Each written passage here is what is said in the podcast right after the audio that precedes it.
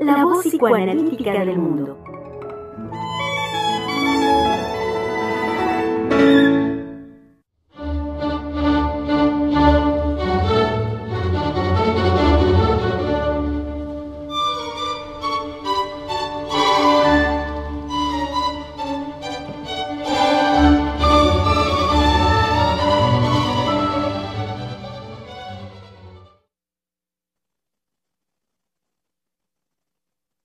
Muy, querido público, sean bienvenidos este lunes 20 de septiembre del año 2021.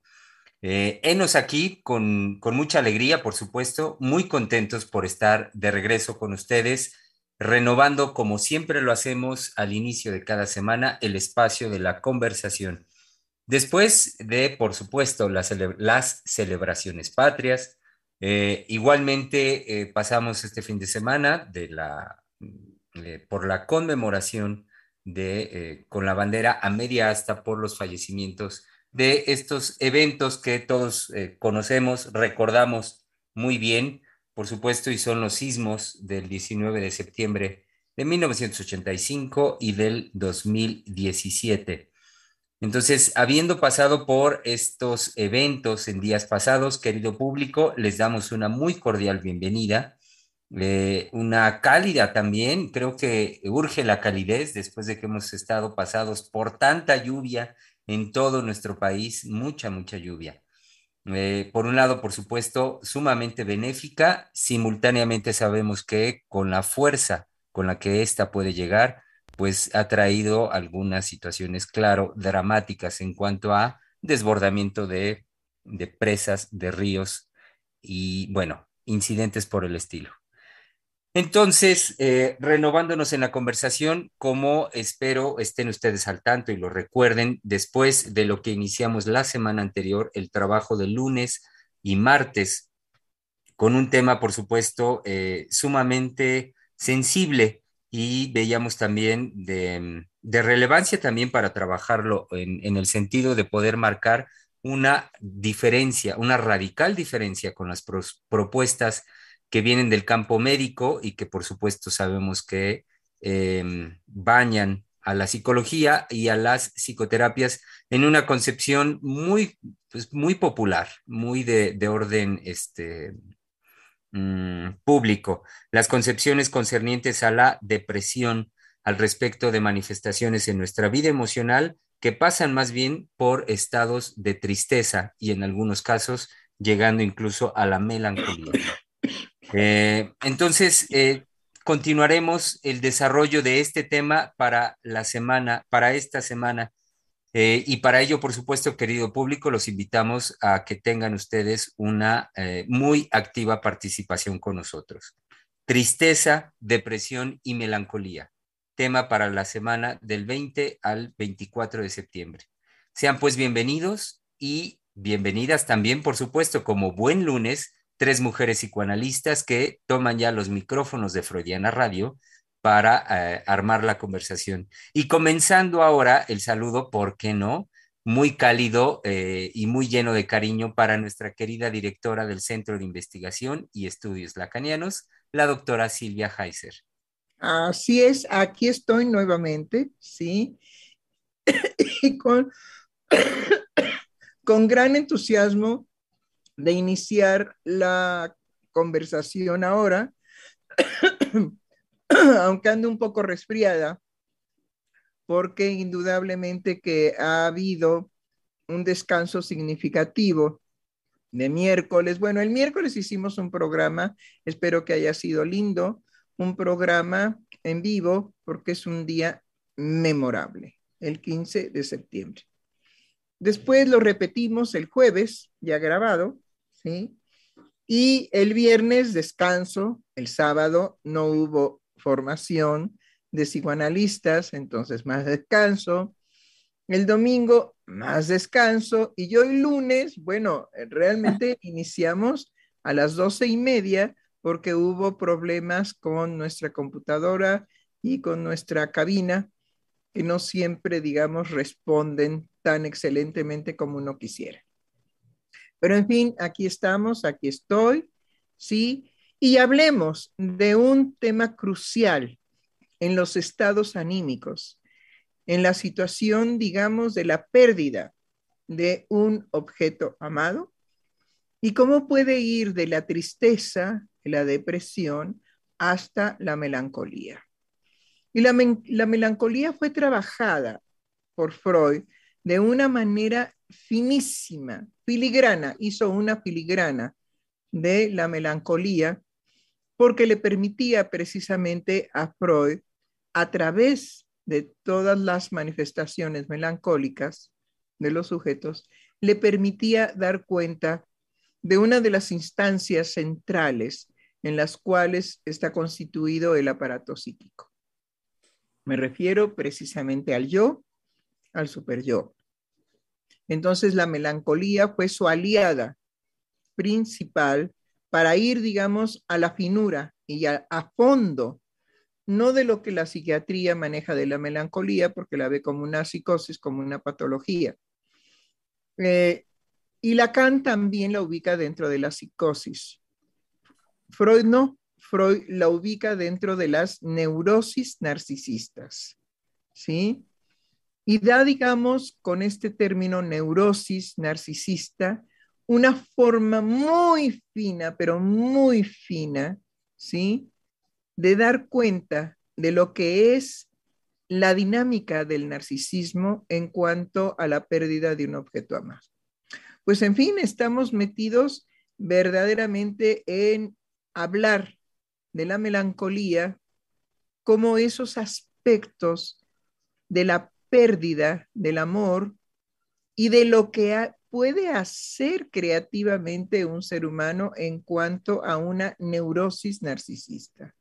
Es decir, ahí donde el sujeto, ¿sí? Ahí donde la persona, ahí donde el ser humano, ahí donde el yo, finalmente, ya estamos bien, ahí donde el yo se ofrece a una identificación tan excelsa que se ofrece él mismo como un objeto e, en una identificación como el objeto perdido. Y entonces hay la recompensa, la compensación de esa pérdida hasta esos niveles, digamos, de ofrecerse como el otro en un proceso de identificación. No es cualquier cosa, es una finura, esto es una filigrana de las posibilidades de la creación psíquica de los seres humanos en cuanto a la pérdida del objeto de amor.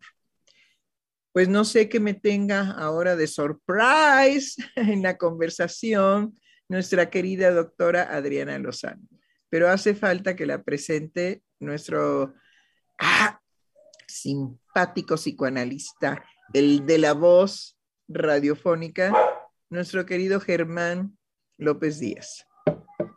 Así es, doctora, a nuestra muy querida doctora Adriana Lozano, a quien desde Francia, cual si estuviera aquí a la vuelta de la esquina, a quien le damos una muy cordial bienvenida con esa característica, y lo saben ustedes, querido público, pasión con la que ella siempre, siempre nos, nos deleita aquí en la conversación. Sí, eh, es cierto, es un deleite, doctora, es un deleite. Ay, qué gusto. Pues es un deleite para mí, yo creo que eso se escucha y eso se transmite. También ah, yo estoy muy contenta con todo lo que producimos, eh, muy orgullosa.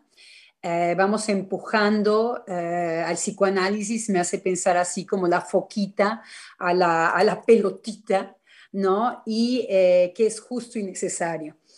Ah, sí, melancolía. Melancolía es un gran tema eh, por lo que usted eh, menciona, porque la melancolía ah, viene a cuestionar al psicoanálisis mismo eh, en sus fundamentos, principalmente todo lo que tiene que ver con la falta y con la pérdida. Ah, y que la sorpresa, de alguna manera, que yo traigo es que estudiando sobre la melancolía, me di cuenta que la melancolía eh, pone un plano muy interesante con respecto a, todos estos iriguetes, eh, perdón, a todos estos relajos que se traen ahora eh, con el género, porque eh, Lacan en todo caso la va a, poner más del lado de la falta que de la pérdida, más, más de la pérdida que de la falta, al contrario. Entonces, nos permite ver que falta, nos falta a todos, y eso es la dinámica del deseo. Cuando lo que está ah, involucrado es la falta, con todo lo que vamos a poder hablar eh, hoy con respecto a la melancolía, ah, esto pone algo muy interesante porque eh, situándolo como la dinámica del deseo, algo me falta, voy en búsqueda de la vida, voy en busca de eso que me falta, vemos muy fácilmente cómo es una dinámica lo que nos mueve. En cambio, la pérdida es algo que nos desarraiga, se siente muy bien ese desarraigo. De repente, entonces reflexioné y dije, bueno, es que uno está muy encantado con este, con este significante falo en donde pareciera que a uno no les falta y a otros sí les falta. Cuando llegamos con los temas de la melancolía, resulta pues que a todos nos falta, que la falta más bien es una dinámica bastante particular, en donde el sujeto va a poner em, su interés libidinal de una manera bastante particular y que en cambio la pérdida va a poner el sujeto a su libido en una, como decía Freud, en un derramamiento, eh, a veces, como podemos ver en la melancolía, imposible de rescatar. Entonces me parecía que este tema eh, enfrentaba con mucha facilidad y con mucho em, fundamento a veces estas em, demagogias que tienen que ver con lo del género, porque el género eh, no hace un pas-pas, un pas-pas, hace eh, aparecer y desaparecer sin explicación eh, el género, que es lo que da cuenta. Pues lo que da cuenta es justamente más de una pérdida que de una falta, porque eh, en realidad eh, hay nosotros podemos hablar en psicoanálisis que hay un orden fálico, porque hay falta en donde tanto el niñito como la niñita ha experimentado esa falta y es lo que lo va a llevar a una, a una dinámica del deseo. Eso nos permite entonces ver que efectivamente las melancolías es muy interesante por lo que Freud eh, desarrolla y es como aquel objeto de pérdida, ahora sí, porque vamos a hablar de melancolía, se va a igualar al yo mismo. Entonces, lo que se pierde, y dice, en un narcisismo primario, es en aquel momento en donde el, el yo y el objeto de amor no forman más que uno. Entonces, bueno, por supuesto que los psicoanalistas esto nos, nos suena muchísimo, es en aquellos eh, momentos efectivamente muy precoces y muy tempranos del reencuentro de este sujeto que inmediatamente va a entrar en, en contacto con objetos particulares, por ejemplo, la madre, y que en este momento no hay distinción entre, eh, entre la madre y él. Y podríamos aventurarnos, yo estoy ahorita trabajando eh, un, caso de melancolía, por supuesto que es un paciente eh, pues que ha tratado de, suicidarse y que vemos exactamente cómo hay un encuentro muy tempranamente con todo lo que tiene que ver el no poder posicionar con facilidad el amor. No hay encuentro amoroso, ni tanto de él como posición de yo puedo amar, ni tampoco del otro lado en donde en el mundo, en este caso estoy pensando en la mujer, en la mamá, en la madre, le pueda responder con amor. Entonces, cuando estas experiencias de vacío son muy tempranas, efectivamente hay una pérdida particular, ya aquí cedo la palabra, eh, del objeto que está igualado, además, a sí mismo. Y Freud dirá eh, que cuando, cuando es tan temprano, entonces se va a desinteresar del mundo entero. Entonces, nosotros tenemos que decir en este programa qué relación hay en este temprano eh, encuentro del sujeto entre el objeto y, él mismo, y que hay una falla ahí eh, bastante desgarradora, que es en aquello que va a lanzar al sujeto más bien hacia la falta, que es la experiencia amorosa. Sí, no, indudablemente que eh, el recorrido que Freud hace precisamente en relación a la pérdida y que me parece eh, que hay que diferenciar siempre. La falta, a todos nos falta algo, ¿sí? La pérdida es un estado completamente distinto porque la pérdida nos lleva a haber tenido. Es decir, nos conduce al tener. Entonces, no hay posibilidad de pensar en una pérdida si no anteriormente se ha tenido. Sin embargo, las situaciones paradojales de la lógica del inconsciente es que puede haber una pérdida sin haber tenido nada. Es decir, es una pérdida de una nada. Estas son cosas complejas pero trataremos, digamos, de hacerlas accesibles a nuestro público, porque es muy importante el mencionarlas para que la gente pueda, en un estado, digamos, de, profunda tristeza, identificarse en cuanto que se entiende a sí mismo por dónde está pasando. Entonces, hay pérdida cuando se ha tenido pero también hay pérdida, la sensación de pérdida, la experiencia de pérdida, la tristeza por la pérdida de cuando no se ha tenido nada, de cuando hay una nada y sin embargo las sensaciones de pérdida. Bueno, espero haber podido ser clara en esto. Pero también está, eh, como nos eh, decía nuestra querida doctora Lozano, está la experiencia de vacío. Y el vacío se diferencia de la pérdida y se diferencia de la falta. Entonces, vemos cómo lo psíquico es tremendamente complejo, porque cuando hablamos del vacío, ¿sí? Entonces ya no hay la experiencia de la pérdida de una nada, ni tampoco, digamos, hay el, la falta, porque siempre ha faltado. Esto es lo que hace muy complejo el trabajo en relación a entender las situaciones amorosas que se juegan en la melancolía.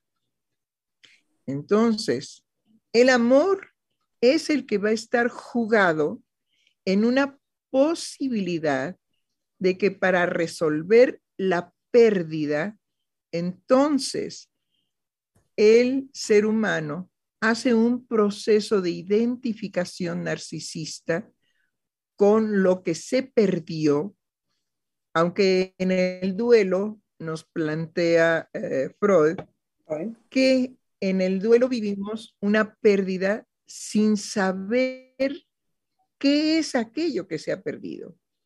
Sin embargo, se verbaliza que es el amor perdido, o sea, en todas esas experiencias de pérdida amorosa. Puede ser, por ejemplo, la pérdida de un hermano muy querido porque se muere, la pérdida de una madre muy amada porque ya no está, ha muerto, ¿sí? La pérdida de un padre eh, genial, divino, hermoso, cariñoso, qué sé yo, y ya no está. Es decir, son las pérdidas que vienen por el lado de la muerte. Pero están, digamos, también esas pérdidas de cuando el amor se ha acabado en una relación, sea esta cualquiera que, que ella se presente. ¿Sí? Entonces, en la melancolía está indudablemente que involucrado el amor, pero está involucrado el amor como posibilidad de amor narcisista. Es decir, psíquicamente, para no pasar por ese dolor tremendo de la pérdida amorosa, ¿sí? El yo se ofrece, por medio de una identificación, se ofrece a él mismo. Esto es lo que lleva precisamente a Lacan a concebir que la melancolía es una psicosis. No en el caso de Freud, porque es muy fino cuando él dice, ese es un proceso narcisista del yo. El yo se ofrece a sí mismo para él mismo como el objeto que puede ser el objeto de la pérdida. Entonces, y porque lo sitúa también es importante el momento en que lo sitúa Freud. En esos momentos del narcisismo, cuando eh, el yo y el objeto de amor hacen uno.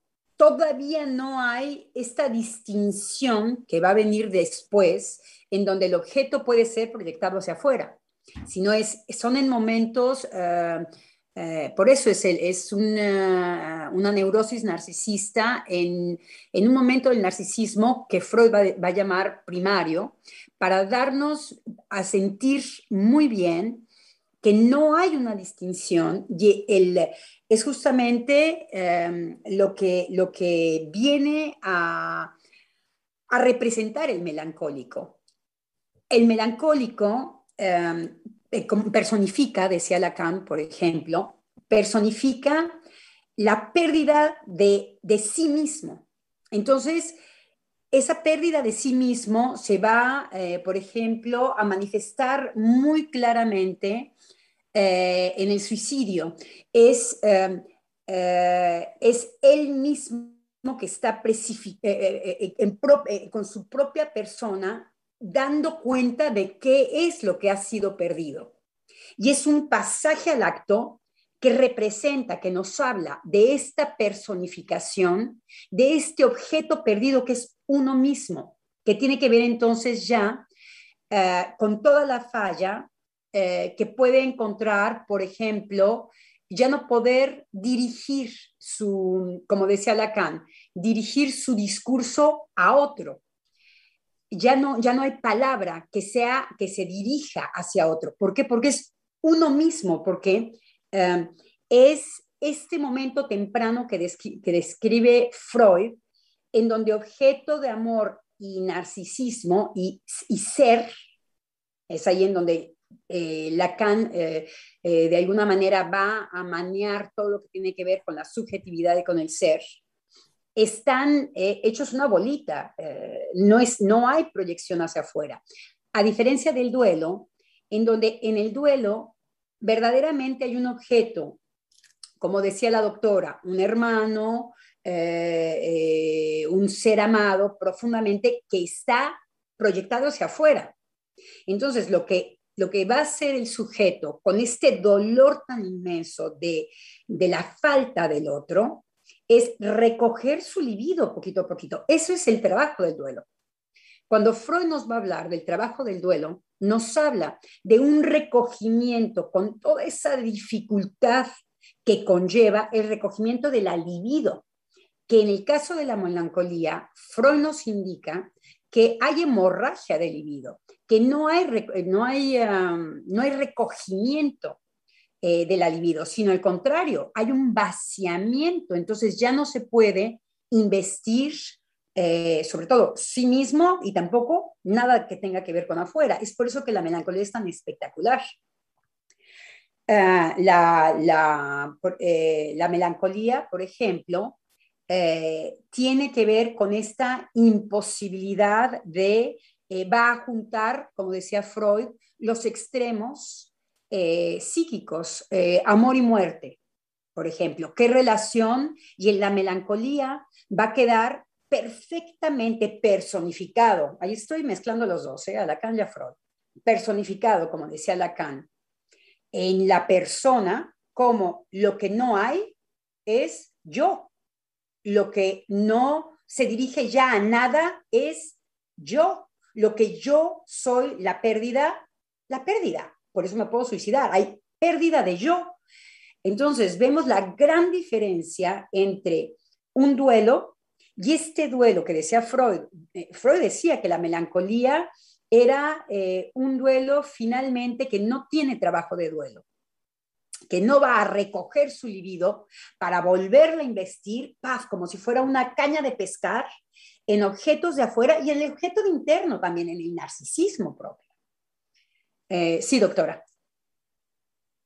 Ay, no le escuchamos. Su, su ah, su micrófono está apagado, doctor. Perdón, perdón, sí que hay, digamos, una diferencia, por ejemplo, en esto que usted tocaba del suicidio. El suicidio es posible por todo este proceso, pero en lo que nosotros hemos nombrado la histeria. Sin embargo, en el obsesivo no. No se da, digamos, ese proceso de, eh, de sangría, como usted dijo, de hemorragia del libido. En la histeria sí. Entonces veremos que habrá más sujetos masculinos o femeninos histéricos que llegarán a esta experiencia de ese dolor tan enorme, tan terrible, que sí es un amor siempre abrazado a la muerte. Entonces habrá un derrame de libido, la cual no se podrá, una sangría, la cual no se podrá recuperar para nuevamente eh, lanzarlo, como usted decía, como una, una caña de pescar, a establecer una nueva relación amorosa. Si no se agota completamente, y entonces no queda más que la experiencia de la muerte. Es decir, si ya no hay posibilidad de enganchar la libido a otro objeto nuevo de amor, entonces es porque el sujeto ha muerto, es decir, su dinámica libidinal ha muerto y le queda única y exclusivamente como respuesta a ese acontecer la muerte. He ahí el suicidio como una solución ética por parte de los sujetos. Pero hay que entender, digamos, que esto no será nunca visto con esa explicación ética, ¿sí? Por parte de aquellos que tienen que padecer la experiencia de un familiar que se ha suicidado. De un hijo, por ejemplo, que es terrible, la experiencia de los padres es terrible porque inmediatamente se gesta un sentimiento de culpa en los padres y le preguntan al psicoanalista, ¿en qué fallamos? ¿En qué no hicimos aquello que podía evitar esta experiencia de suicidio. Y ellos son absolutamente ajenos a este proceso psíquico. Eso hay que decirlo, no como un premio de consolación a los padres. No, pero es que es así, es así. como una verdad. como una verdad de las posibilidades psíquicas de los seres humanos. Entonces, no hay posibilidad de que los padres hubieran intervenido en esto. Sin embargo, los discursos sociales, inmediatamente, sobre todo aquellos que siempre quieren explicar la psique a partir de la conducta y a partir del medio social en que social económico en el cual uno se desarrolló. Y entonces bueno pues ahí sí cabe la participación de los padres y por tanto la culpa de los padres en cuanto que no le dieron o no le proporcionaron o fueron sumamente este, mezquinos o exigentísimos o llevaron, digamos, los ideales que el hijo tenía que cumplir, que al no poder cumplirlos, pues se suicida, ¿no? Nada que ver con la posibilidad de la que nosotros estamos hablando, la posibilidad psíquica de crear una melancolía en donde lo que se presenta precisamente es una creación psíquica de una finura, como lo dije inicialmente, de filigrana. Es decir, el yo se propone a sí mismo como un objeto compensatorio por un proceso identificatorio, ¿sí? Y es ahí cuando la libido no puede retornar a investir, es decir, a depositar nuevamente esa libido en los objetos del exterior.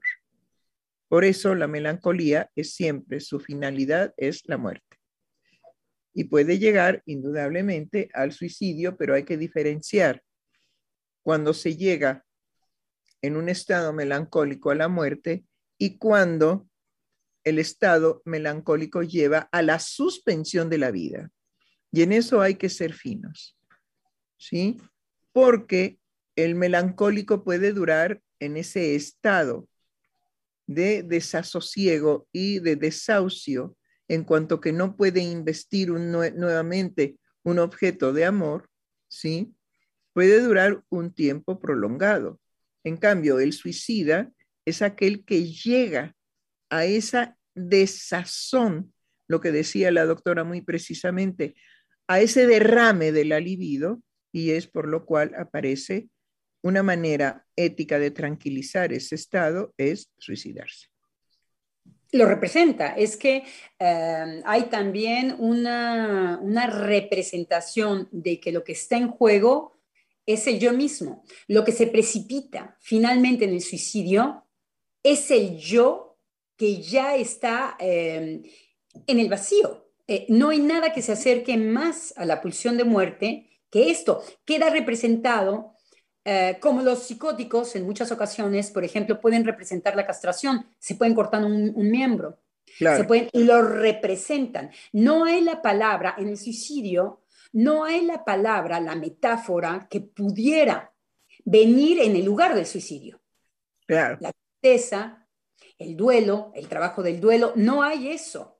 Entonces hay algo que se precipita y lo que está jugado es lo que Freud nos indica, lo que está en juego es lo narcisismo, es que es el sujeto, es el yo que está en, ese, en ese derramamiento, es lo que está en falta, es lo que está eh, no amado, es lo que está eh, en caída libre, es lo que no se habla, es lo que se ha perdido.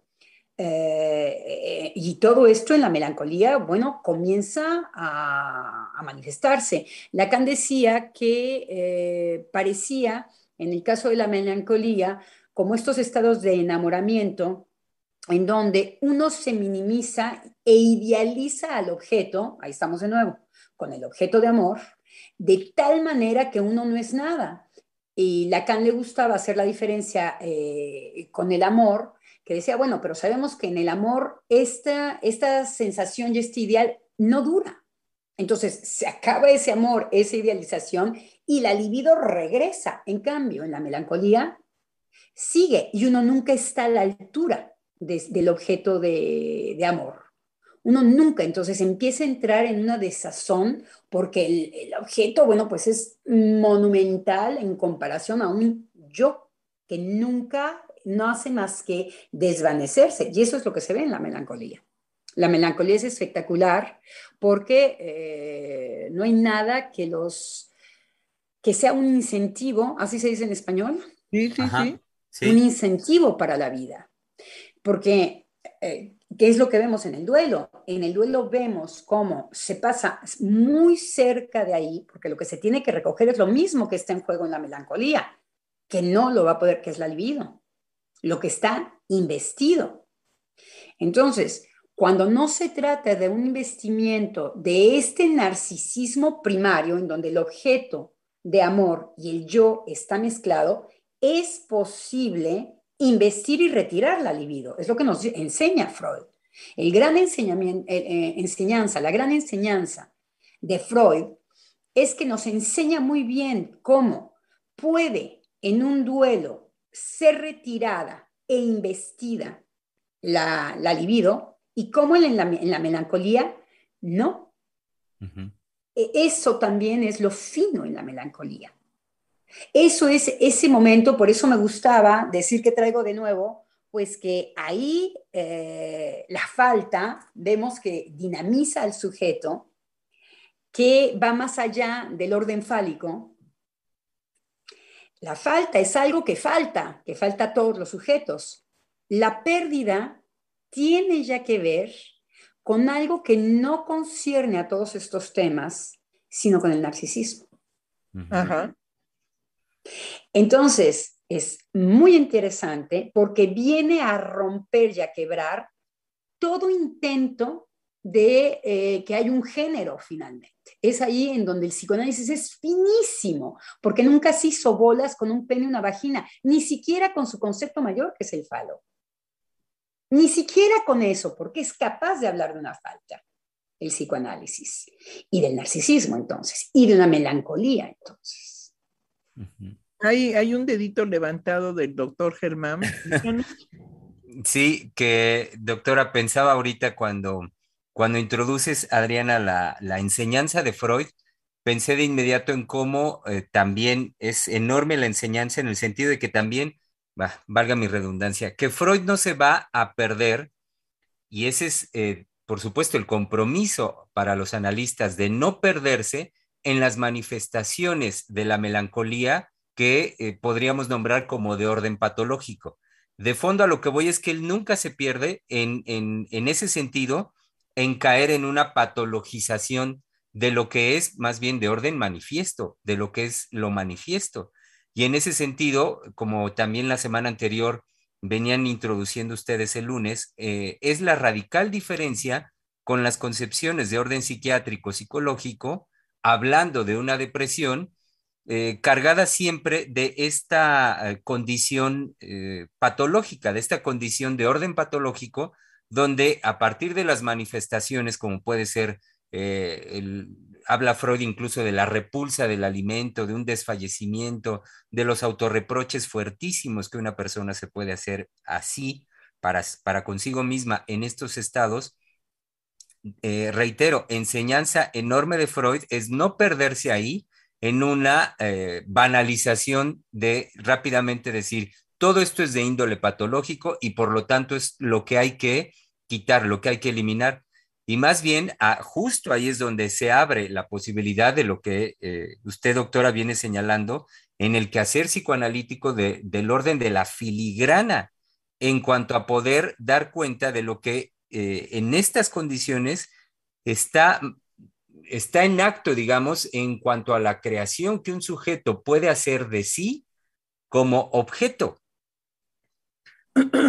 Sí, totalmente es es extraordinario. Es decir, en las situaciones, digamos, de remedios rápido para la, para la producción, porque si nosotros pensamos en cuál es la visión económica en relación a estas creaciones psíquicas de los seres humanos, la economía se vería, digamos, afectada si hiciera un reconocimiento utilicemos lo nuevo, un reconocimiento de derecho de los seres humanos a sus estados melancólicos, a sus estados depresivos, a sus estados de tristeza, a sus estados, estados de pérdida. Inmediatamente lo patologizan para que intervenga toda la industria farmacéutica y fuerce al organismo sin poder alcanzar lo psíquico, pero que metan, digamos, estimulantes, o sea, antidepresivos, ¿no? Que metan estimulantes químicos para que el organismo esté agitado, para que el organismo esté activo, aunque lo psíquico esté, digamos, hecho pedazos. Y digo hecho pedazos porque está hecho pedazos, tiene que hacer todo un proceso de duelo, como decía este, la doctora Lozano. Y eso es lo que no se permite. En el momento en que la dinámica psíquica es inmediatamente tomado como patología, en ese momento entra toda la economía a que usted no tiene derecho a ningún proceso de, de depresión ni de duelo, mucho menos de melancolía, porque el melancólico es irrecuperable. Entonces, se han inventado fármacos potentísimos como para impedir que la melancolía se dé. Y el ser humano resuelve, si no es por alargar, digamos, el estado melancólico, lo resuelve por el suicidio. Y me parece que también lo que está proponiendo nuestra época es eh, mucho más una identificación primaria narcisista del lado de la pérdida, del lado de sí, puedes escoger tu género. Eso a nosotros nos suena totalmente psicótico. ¿Por qué? Porque a lo que se está invitando es justamente a ir del lado de la pérdida, no del lado de la falta. Lo que se propone es que puede haber una identificación de su ser con un género. Es la pérdida. Se les está invitando al narcisismo primario más absoluto y vemos que está muy cerca de, los estados melancólicos. Entonces, imagínense el monstruo que se genera con este tipo de eh, forzamiento a eh, si te puedes identificar a un género o no hay ningún tipo de género, tiene que, sí. Ah, sí, esto me parece muy importante. A ver, esperen. Me parece muy importante esto que está diciendo el doctora Lozano porque justo en México se acaba de eh, abrir una posibilidad a nivel legal eh, federal con respecto al aborto a que no pueda condenarse de manera absoluta. Es decir, no está totalmente despenalizado el aborto en México, en, todo el país. Solamente me parece que en cinco estados. Pero eh, digamos que se abre una puerta a que el, la fuerza con la que se juzgue la decisión de la mujer al respecto del aborto no sea de manera absoluta, es decir, se abran vías por las cuales la mujer pueda ampararse cuando toma la decisión de abortar. Ahora bien, con respecto a esta ley, lo curioso es que de aprobarla para mujeres y personas gestantes. Entonces, vemos el adelanto de la puerta que se está abriendo. Es decir, hablando de la situación económica, lo que se está favoreciendo es la situación psíquica de producirse una pérdida en una persona gestante, que cuando dicen persona gestante, a lo que apuntan es al avance, digamos, científico de, por ejemplo, un cuerpo masculino, digo cuerpo masculino, pueda embarazarse y abortar. Entonces, ah, en esa línea, me parece muy importante, eh, digamos, como aquello que se ve un triunfo del lado de las mujeres, porque ayer en el programa en el que lo anunciaban y se abría toda una mesa de discusión, también es curioso que sea puesta sobre la mesa la situación del cuestionamiento de la situación biológica de las únicas que pueden ahorita, ahorita gestar son las mujeres, ¿no? las mujeres biológicamente mujeres, hablando solamente de biología. Entonces, uh, eso solamente es planteado del lado de la derecha. Es otra forma también de golpear fuertemente el valor, digamos, conceptual que ha sido un paradigma de referencia en la forma de ordenar el cotidiano, no solamente de, de nombrarlo, es de ordenar el cotidiano para nosotros, para nuestro beneficio, por así decirlo, para nuestro salir al paso justamente de las vicisitudes que nos plantea lo psíquico. Porque justamente... No, no, no, siga, siga. Ah, perdón, doctora, no la escucho porque me tuve que quitar los micrófonos no, no, para no, hablar. no, siga, continúe, continúe. Ah, ok. Entonces, eh, ahora que la doctora Heiser, inicial, iniciando el programa, nos ubicaba en relación a la pérdida, en relación a la falta, eh, me parece que del lado del lenguaje, que es un tema que ya la doctora Lozano ha tratado, ha tocado por distintos lados, y que vuelve a surgir, y vuelve a surgir y es menester que surja, porque eh, estamos legislando en función del lenguaje y adelantándonos a algo por el lado del derecho que nos va a romper el lazo social, que nos va a romper la relación con el otro y se vislumbra en cuanto aparece una iniciativa que se ha aprobado a nivel federal, pero además, digamos, el, el meollo en donde está el asunto es que esto está politizado. Esto está abanderado en la línea del progreso y hay que retomar, digamos, la situación de los valores, la situación de la importancia que tiene eh, la defensa subjetiva que uno puede hacer con relación a esos valores, porque esos valores son la defensa subjetiva frente a esta clase de discursos.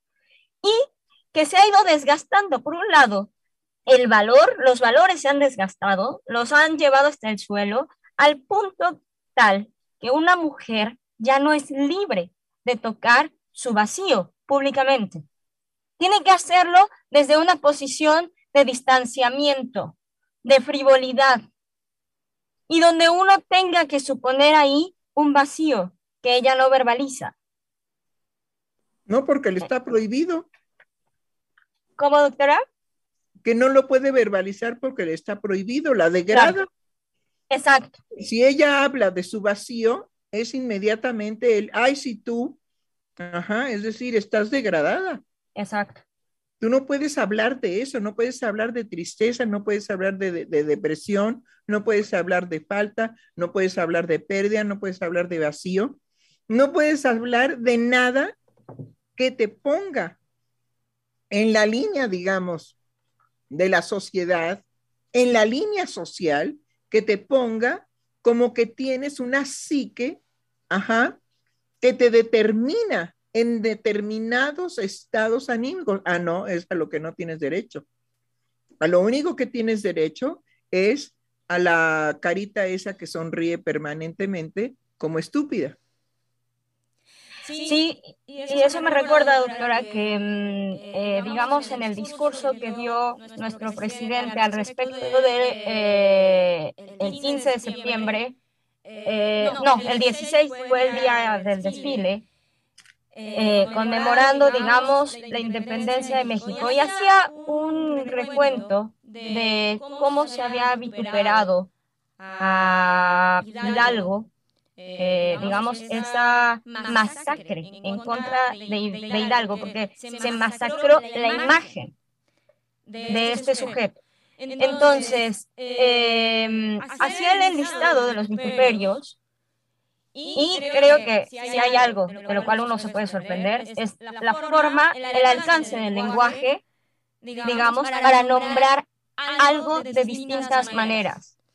Y es algo que está limitado en nuestro tiempo. Lo, lo menciono porque se, conver se convirtió esta, el listado de vituperios en un sensacionalismo porque era una novedad traída, traída del pasado una, novedad, esa clase del uso del lenguaje. Entonces también, digamos que la situación crítica de eh, los jóvenes en cuanto a este acontecimiento se limita a la novedad de aquello que no pueden alcanzar, que es el lenguaje.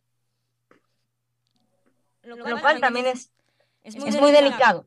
Es muy delicado porque es es la forma en la que se va manejando y es la forma en la que también los adversarios van utilizando a favor, eh, digamos, esa, esa línea de lo imaginario. Es decir, en la medida en que se gaste eh, todo el discurso armado en una situación de chiste, se pierde la dimensión de que eh, en el empoderamiento, en la posición de poder, digamos, que ostenta hoy, hoy día el presidente de México, lance, digamos, mundialmente la abre la, el cuestionamiento a el mantenimiento del bloqueo hacia Cuba.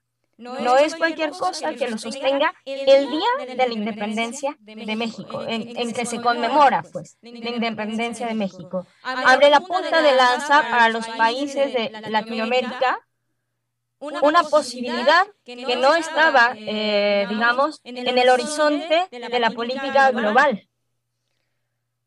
Sí, hay algo que va a comentar nuestro querido Germán. Sí, diga. Ah, ah, un detalle, eh, ahora bien, Giselle, con lo que usted comenta eh, y refiriéndose de manera particular a los jóvenes en cuanto a lo que no pueden alcanzar eh, en, en, el uso y también en los efectos del lenguaje, quería simplemente decir, ok, no lo podrán alcanzar, pero tampoco es inocente su participación.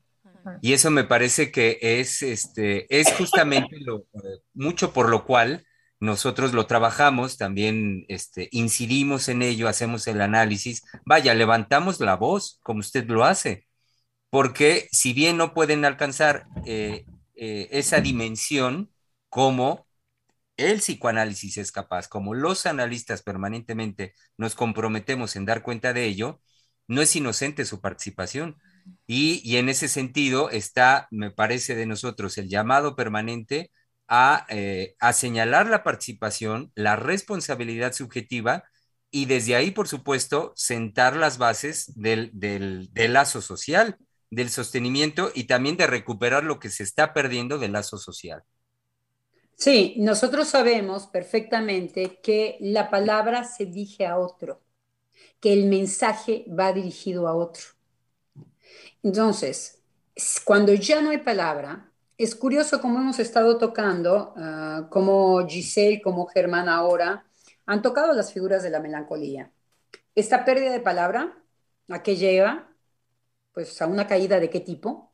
Hemos dicho pérdida de lazo social, hemos dicho que la palabra es un mensaje que va dirigido al otro en donde yo reconozco mi propia voz.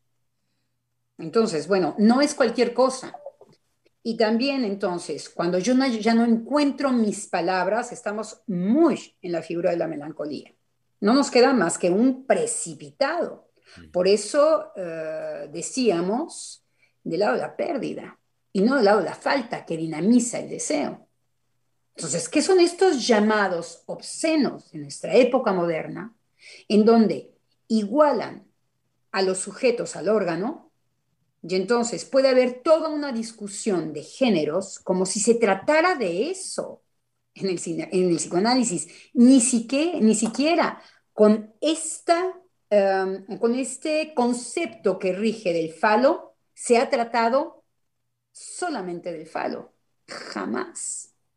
Por eso podemos hablar de falta, en donde hombres y mujeres les falta. No hay una fascinación, entonces, pérdida del lenguaje, igualar, eh, igualar al órgano, entonces puede haber elección, entonces vuelve a haber una incitación del lado de la locura y del lado de los fantasmas eh, más alborotados de nuestra sociedad de, de hoy. Sí, doctora. No, no, no. Era nada más reflexionar, subrayando que no hay ninguna ingenuidad en los discursos de género. Que los discursos de género, en cuanto que han tomado un aspecto del poder social mundial, están llevando precisamente a lo, que no, a lo que nosotros queremos subrayar en este programa, están llevando a los sujetos a la pérdida, en lugar de llevar, bueno, a la pérdida. Y entonces la pérdida no tiene más solución que la muerte. Claro, va eh, directita a la, a la pulsión de muerte. A la pulsión de muerte. Entonces, es una forma de promover una pulsión de muerte que pagaremos muy caro entre más haya identificación a los discursos de género.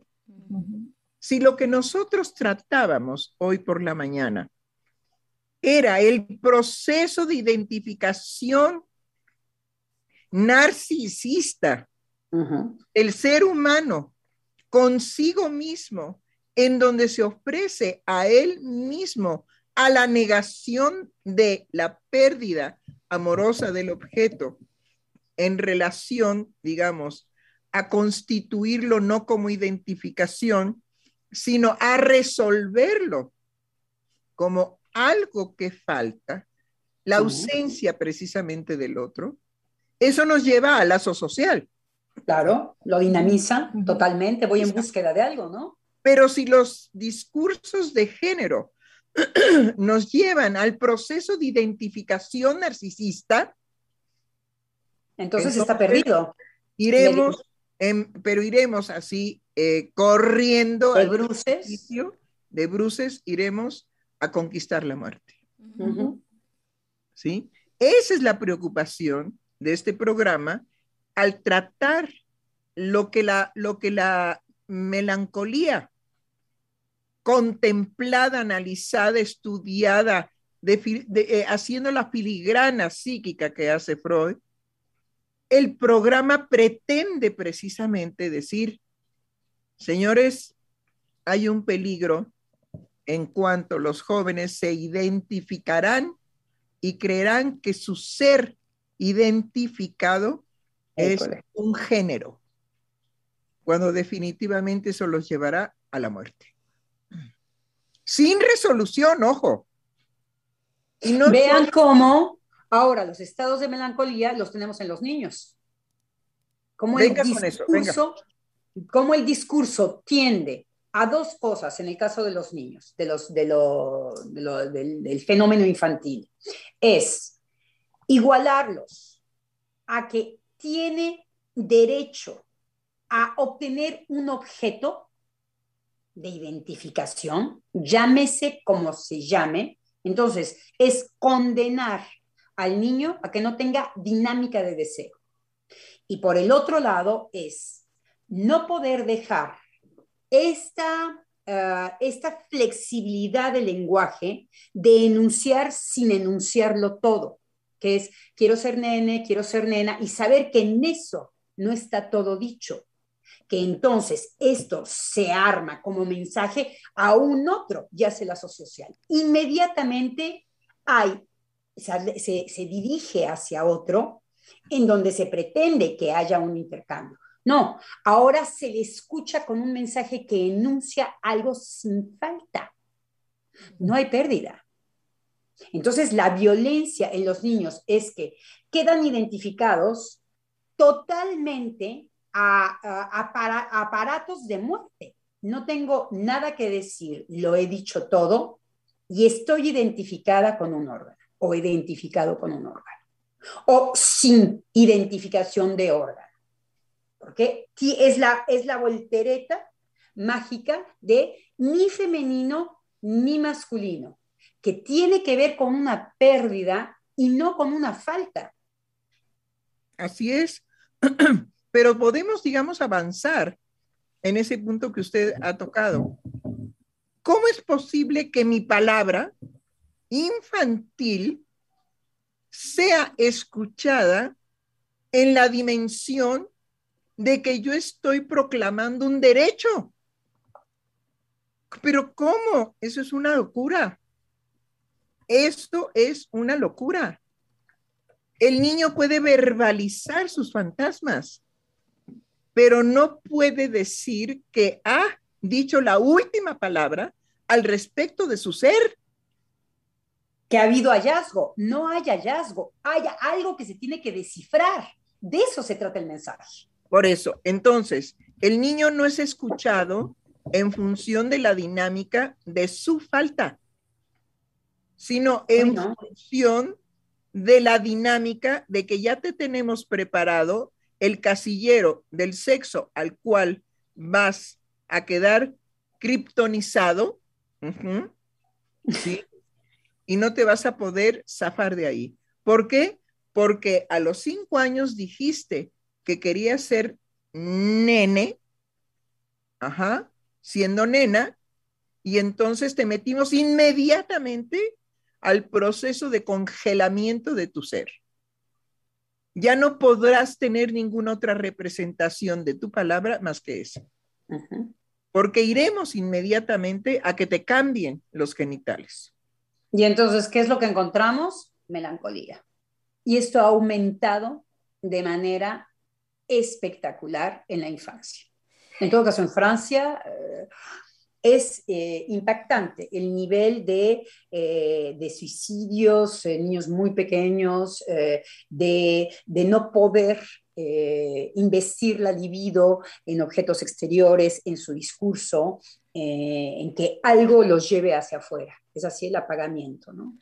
Y justo creo que también lo que no se toca y, y que aquí está involucrado lo que decía la doctora Heiser es como esa fantasía de que se respeta al hijo, de que es el, el hijo el que decide su sexo, está completamente trastocada por aquello que en el deseo de los padres traspasa la palabra. ¿A qué me refiero? A que los padres pueden no nombrar el sexo de ese niño y decirle cosa toda su vida hasta que el niño diga soy niño o soy niña. Ok, y hay en ello una fantasía de que la palabra, el no nombrar, el silencio, por así decirlo, va a venir a darle una oxigenación y una libertad al niño. En la línea del encarcelamiento que venía planteando la doctora Heiser, de esa criptonización, lo que no está tomado en cuenta es aquello que no pasa a la palabra y que sin embargo se transmite.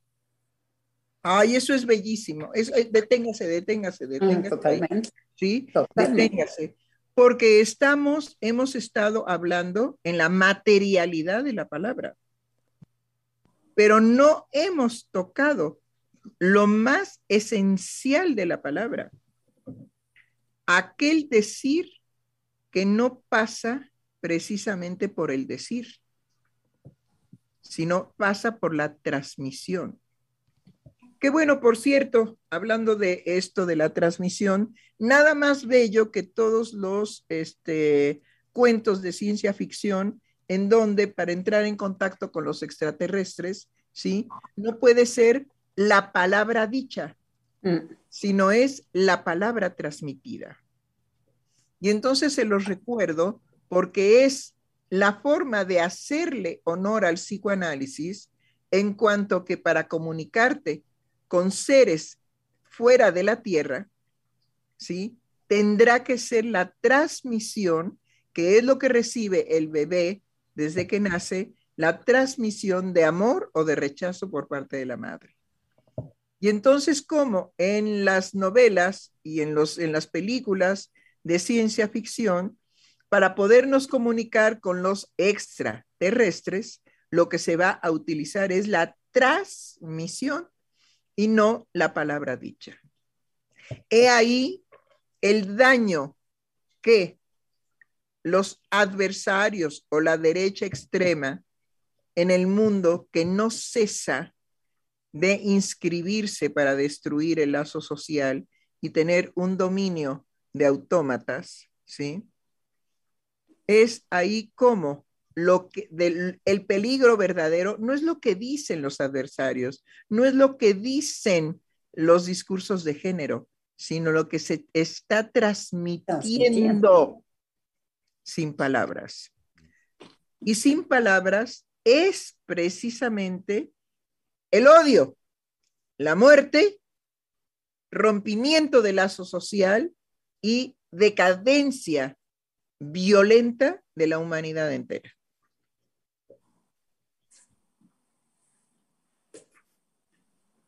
Eh, tan claro y tan fuerte como, como lo ha dicho, doctora.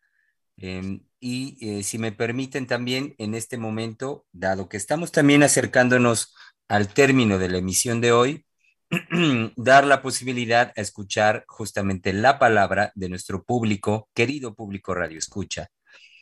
Eh, de parte de Analicet Martínez, que nos dijo, hola, buenos días. Tere Rivera eh, hace un saludo, un par de preguntas y comentario.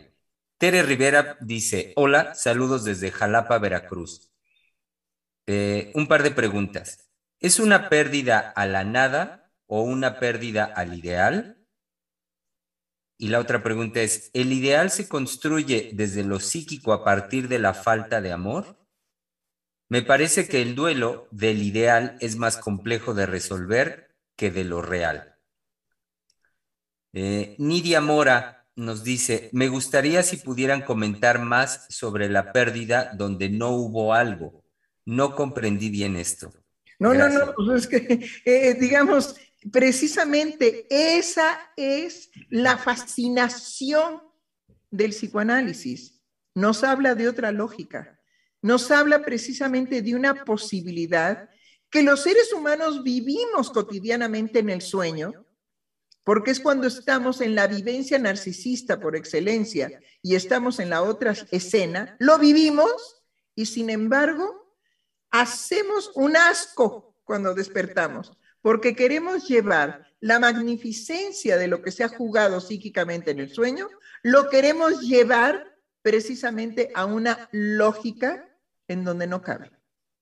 Esa es, precisamente, esa es precisamente la fascinación que produce el psicoanálisis, que no se pueden entender ciertas cosas porque están en otra lógica y queremos brutalmente meter y vuelvo con el sueño, meter toda la dinámica del sueño a una lógica que no le va. Es decir, si usted calza del 5, no se compre un zapato del 3, porque ni siquiera la mitad de su pie va a poder entrar. ¿Sí? Y sin embargo se pretende, porque los seres humanos son tan creativos para no meterse en esos vericuetos, que dicen, y si le rompo el frente al zapato y entonces ya me salen volando los dedos y eso no me importa, hágalo. Hágalo. ¿Por qué? Porque ante la posibilidad, digamos, de la denegación de los seres humanos en cuanto a su propia vivencia en el sueño, no se puede hacer absolutamente nada. Nada. Estamos en los puntos, digamos, de los imposibles.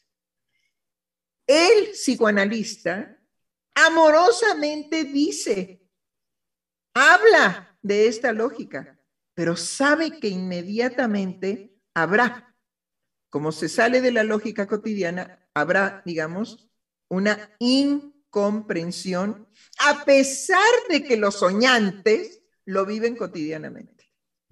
Pero nada más el sueño, no. El olvido. Nada más el olvido. No. La frustración. Nada más la frustración. No. La alucinación. La pérdida, la alucinación, la melancolía, la depresión, la tristeza, la alegría, el baile, el regocijo. Mm. Todo eso, sí. El tener hambre y no saber qué comer. Ajá, tengo hambre, pero no sé qué quiero.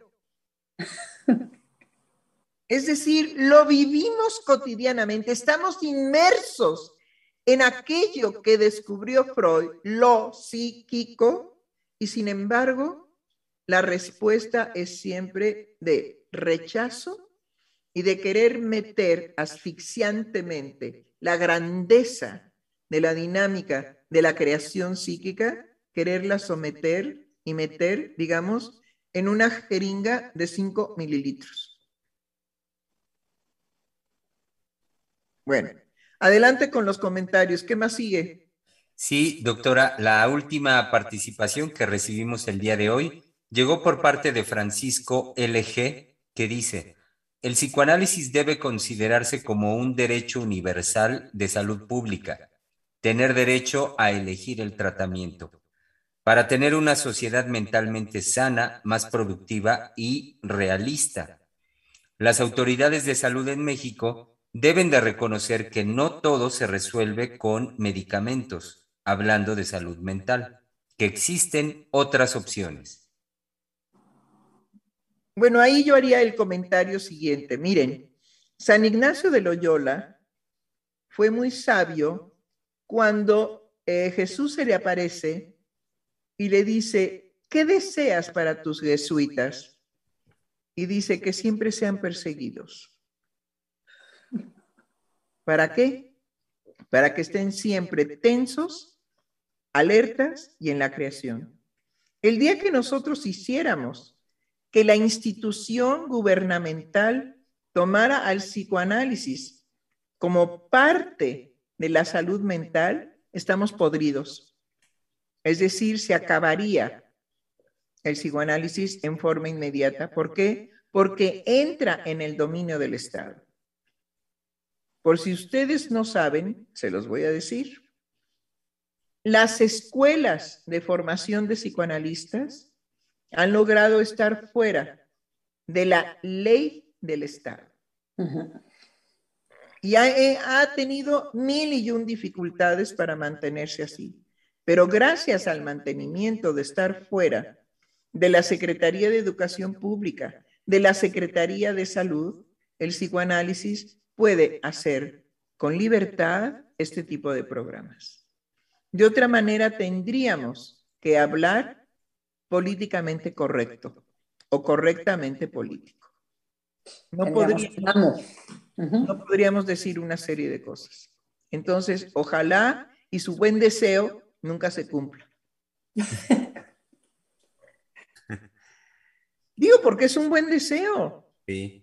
Es una persona que dice, carajo, los beneficios psicoanalíticos debieran de estar en la Secretaría de Salud y en el Seguro Social y como una propuesta posible de libertad de escoger qué tratamiento. No, no, no, no, no, no, no, no, no. Eso se llama lo mismo que el cinturón de castidad. No. San Ignacio de Loyola era sabio y entonces le dice a Dios que siempre sean perseguidos. Oh sabiduría. Así es, doctora. Eh, pues eh, dicho de esta forma, querido público, eh, les anunciamos que hemos llegado con, con esto al término de la emisión del día de hoy, lunes, comenzando la semana, renovándonos, como lo decíamos al inicio, renovándonos eh, con toda alegría y fuerza en la conversación. Bueno, pero hay cosas, digamos, que hay que volver a explicar respecto a nuestra radio escucha que dijo no entendí. Y también, digamos, a nuestra radio escucha que si me la recuerda, hace preguntas, preguntas, digamos, muy importantes en cuanto que tratamos de entender realmente porque están mezcladas. Entonces, si las quiere volver a leer, Claro que sí, doctora. Fue nuestra radioescucha Tere Rivera, que desde Jalapa, Veracruz, nos hizo un par de preguntas. ¿Es una pérdida a la nada o una pérdida al ideal? Ahí deténgase. ¿Sí? ¿Es una pérdida a la nada o es una pérdida al, al ideal? Bueno, no podemos responder porque ella habla ya de un ideal construido por ella que no vamos a masacrar, sino que vamos a respetar. Entonces ella ya hizo una reflexión personal con lo que escuchó. Simplemente dice, bueno, esto me produjo una pregunta, pero es una pregunta que ya tiene una respuesta desde lo que usted ha construido con lo que usted escuchó. Y eso, le digo, es sagrado. No podemos intervenir ahí, porque usted ya tiene un ideal, por un lado. Y entonces dice que si es una pérdida del ideal o una pérdida de... La nada. La nada. Ven, es que es genial. Es que su creación es genial. Solo Dios y manga negra, y eso pregúnteselo usted, que entiende por nada. Porque lo de lidiar sí, lo tiene claro y sabe muy bien, pero cuando usted habla de la nada, ahí está lo profundo de su ser jugado. Entonces es ahí donde usted debe trabajar, sin el otro. Bueno, y entonces la segunda. Y la segunda pregunta fue, ¿el ideal se construye desde lo psíquico a partir de la falta de amor? ¿Ve cómo usted ya tiene una idea de ideal? Es decir, ha hecho de la falta de amor, ¿sí? ¿Es posible o no hacer una construcción del ideal? Es decir, todo su discurso no tiene nada que ver, pero es valioso, nada que ver con lo que nosotros tratamos. Pero sí provocó en usted estas dos preguntas, solo que son preguntas que no podemos responder porque usted nos habla desde lo que al escucharnos usted creó. Entonces no estamos en la misma línea de discurso ni en la misma línea de concepciones. Para nosotros el ideal ah, es más o menos como unas 16 horas para explicarlo. Y en relación, digamos, a la nada que, puede construir el, ideal, es una nada constitutiva de los sujetos y nos llevaría pues más o menos 25 años.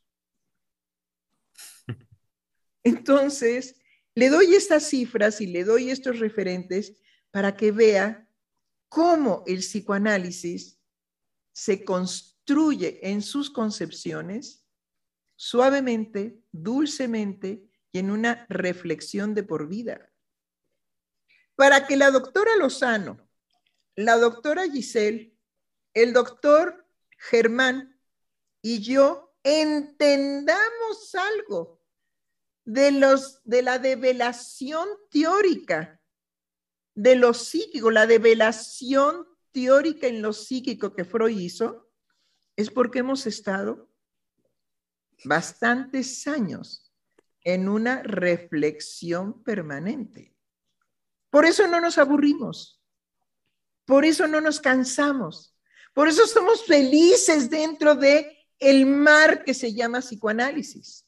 Ahí nadamos como delfines, como ballenas. Digo porque somos mamíferos. ¿Sí?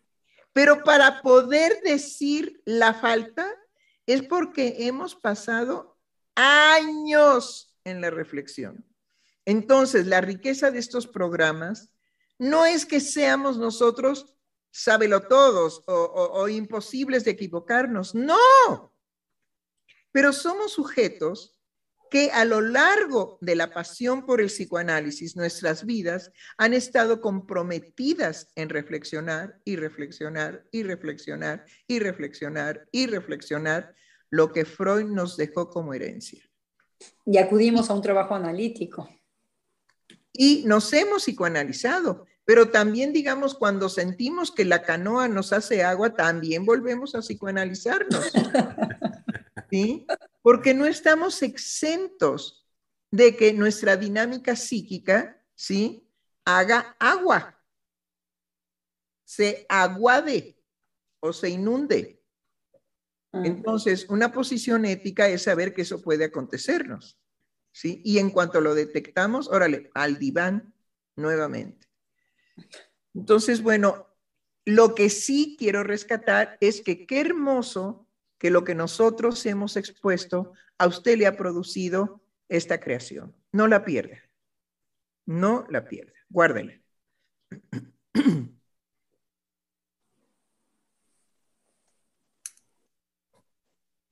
Me parece, doctora, eh, tesoros, tesoros que, como usted lo decía al inicio, son los que siempre, en la medida que seamos sensibles a la recepción de, ello, lo psíquico habrá de brindarnos, habrá de proporcionarnos.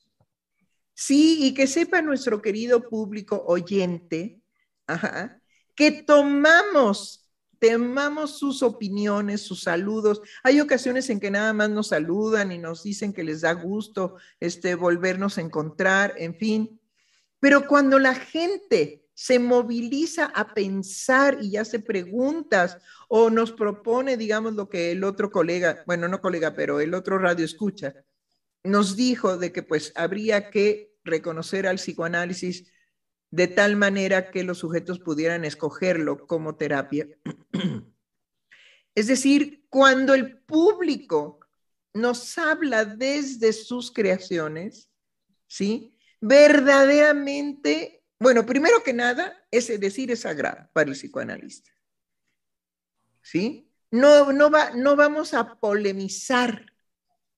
No, polemizamos entre nosotros. Ahí sí, porque eso es lo justo. Pero no con lo que produce nuestro programa en nuestros radioescuchas. Ahí no. Ahí es escuchar el cómo repercute nuestro decir en ustedes. Y sin eso no hay alimento verdadero para que el psicoanálisis permanezca. Sin la confusión que el público oyente puede vivir por lo que nosotros a veces decimos, sin esa confusión, ¿cómo creen carambas que se creó el psicoanálisis? ¿Cómo creen? ¿Cómo creen que se hicieron los, los, conceptos, la teoría? Pues desde lo que Freud escuchó en su clínica. Y era desmenuzar que ahí había algo psíquico. ¿Y él lo sabía por anticipado? No, nada más lo supuso. Ya el flojito de Lacan, no, ese ya encontró camino abierto. Ya, ese flojeó. Ajá. Pero el que se fagó, se fajó verdaderamente a la creación de lo psíquico fue Freud. Entonces, sépanselo, querido público. Sin ustedes, esto vale nada será trascendencia en la medida en, la medida en que a ustedes los toque. En que ustedes pueden polemizar. Oiga, no estoy de acuerdo con lo que usted acaba de decir. Bueno, hay gente que se ha separado de nosotros porque eh, estamos, digamos, en el análisis, no a favor ni en contra, en el, en el análisis de la nueva política que promueve López Obrador. Pero bueno, la fantasía es que estamos del lado de López Obrador, por lo tanto, estamos en contra de la derecha. No, por favor, el psicoanalista no es tan estúpido. El psicoanalista, porque ya se analizó en lo peor de él mismo, mm. está fuera precisamente de esas propuestas de partido. ¿Sí? En una junta de vecinos, una vecina mía dice, bueno, ¿y esto lo quiero? Bueno, bonito y barato. Y le digo, ay, estás como López Obrador. Y entonces ella me dice, no, por favor, no, estoy todavía conmocionada porque le dio el espaldarazo a ese cubano, presidente de Cuba, le dio el espaldarazo, Silvia, eso nunca había sucedido en México, y menos en un 15 de septiembre. ¿Cómo se atreve a hacer eso? Y yo escucho. Yo digo, ay, qué interesante. ¿Cómo mi vecina puede realmente conmocionarse por algo que a mí no me produce esa conmoción? Entonces eso es valioso porque el psicoanalista no está ni a favor ni en contra de los partidos en el mundo. Analiza como analizamos hoy que toda esta melancolía en los niños es precisamente porque los padres se han ensordecido y dejan que sus hijos sean tocados por los discursos. Pero sobre todo, digamos, porque en este programa se dijo algo, algo muy valioso. La transmisión es sin la palabra pronunciada en vivo. Y esa es la que está destruyendo el alma de nuestros niños y a nivel mundial. Entonces, si nosotros encontramos, cuando hacemos análisis político, que ciertas propuestas del señor presidente, porque eso sí, eso sí, yo propongo que nos dirijamos con respeto a la investidura que lleva puesta el que fue elegido por el pueblo. Y fue elegido por el pueblo. Eso no lo podemos ocultar ni negar. No hubo chanchullo. ¿Sí? Los otros sí, los otros fueron no elegidos por el pueblo, sino salieron presidentes porque era a producto de ave, decía mi abuelo. ¿Sí? No elegidos por el pueblo, sino a producto de ave. Bueno, entonces, nosotros analizamos el discurso, analizamos cuáles son las consecuencias. A ver, miren, por ejemplo, ¿qué analizamos? ¿En qué momento es trascendente cuando el señor presidente dice, vamos a pasar esto al instituto para devolverle al pueblo lo robado?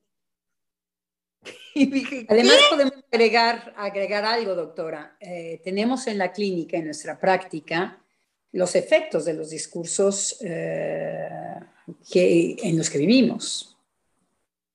Todos los efectos los podemos observar en nuestra práctica analítica, que no hay eh, en una sociedad, se, se sufre de lo que se escucha se actúa uno o se pone a merced de, eh, su época.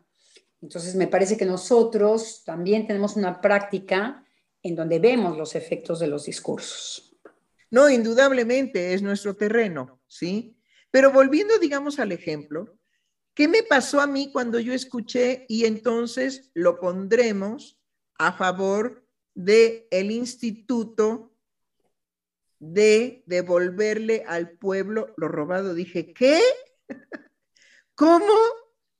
Entonces, la sola verbalización, pero la concepción, digamos, que a mí me movilizó fue, hay un instituto creado por nuestro señor presidente así, ¿sí? Él es un instituto para devolverle, entonces eso ya está dentro de una concepción institucional la devolución. Un instituto para devolverle al pueblo. Al pueblo, pues yo soy parte del pueblo. Lo robado. Ah, carajo, me robaron y no me di cuenta. Entonces, eso es lo que analizamos, querido público. No estamos ni a favor ni en contra de ningún partido. No nos es posible como psicoanalistas ser comunes y corrientes ya, ya no, ya no. ¿Por qué? Porque llegamos a lo más profundo, ¿sí? De nuestra perversión y de nuestra maldad en nuestro análisis. Y escogimos el amor que proporciona el psicoanálisis. Pudimos tomar esa decisión. Entonces, bueno, me indican que ya me he pasado yo de tiempo y que es hora de poner la musiquita esa de... ¿Sabe qué sucede, doctora? estamos escuchándola con muchísimo placer, no nos queremos ir y en cambio nos llegan las ocupaciones. Entonces las ocupaciones nos jalan así las, las orejas y nosotros nos queremos quedar, nada de que nos vamos. Bueno, ok, pues entonces hemos por concluido lo que la melancolía nos permite analizar de nuestro tiempo, ¿sí? Ojo y vuelvo a repetir, si nosotros nos dejamos vencer por los discursos en un proceso de identificación, vamos derechito a la muerte. Lo que hay que dinamizar, doctora Lozano, es el deseo. Repita usted eso. ¿Cómo se la falta, el lado de la falta, no de la pérdida. Ok, del lado de la falta y no de la pérdida. La pérdida es la melancolía.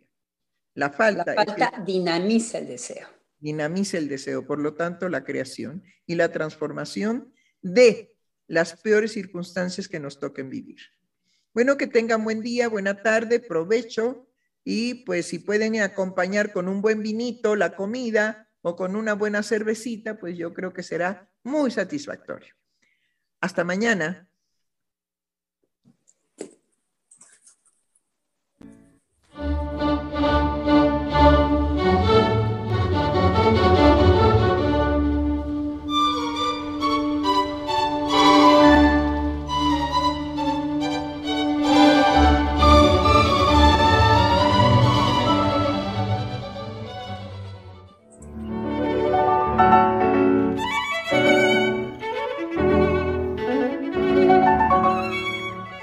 Freudiana Radio, la, la voz psicoanalítica del mundo.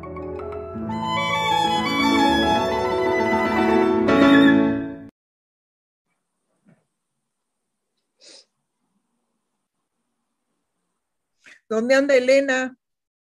Eh, pues quizá ya se fue a dormir, nos pasamos de muchísimo.